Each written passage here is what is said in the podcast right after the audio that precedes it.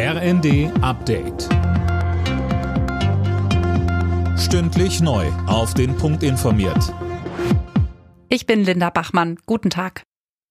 Große Erleichterung für US-Präsident Joe Biden. Die Demokraten behalten die Mehrheit im Senat. Das ist fünf Tage nach den Zwischenwahlen jetzt klar.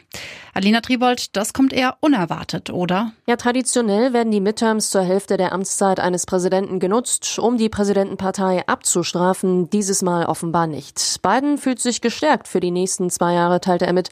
Nach dem Sieg der demokratischen Kandidatin im hart umkämpften Bundesstaat Nevada haben die Demokraten genug Sitze für eine Mehrheit, auch wenn das Ergebnis in Georgia erst nach einer Stichwahl Anfang Dezember feststeht. Im Repräsentantenhaus wird weiterhin mit einer knappen Mehrheit für die Republikaner gerechnet. Die G20-Staaten haben sich kurz vor dem offiziellen Start ihres Gipfels in Indonesien auf einen Pandemiefonds geeinigt. 1,4 Milliarden Euro wollen die Staaten bereithalten, um gegen künftige Pandemien besser gewappnet zu sein. In Deutschland gibt es offenbar wieder mehr junge Menschen, die sich für eine Ausbildung in der Pflege entscheiden. Das berichten die Funke-Zeitungen und berufen sich auf einen aktuellen Bericht des Bundesfamilienministeriums.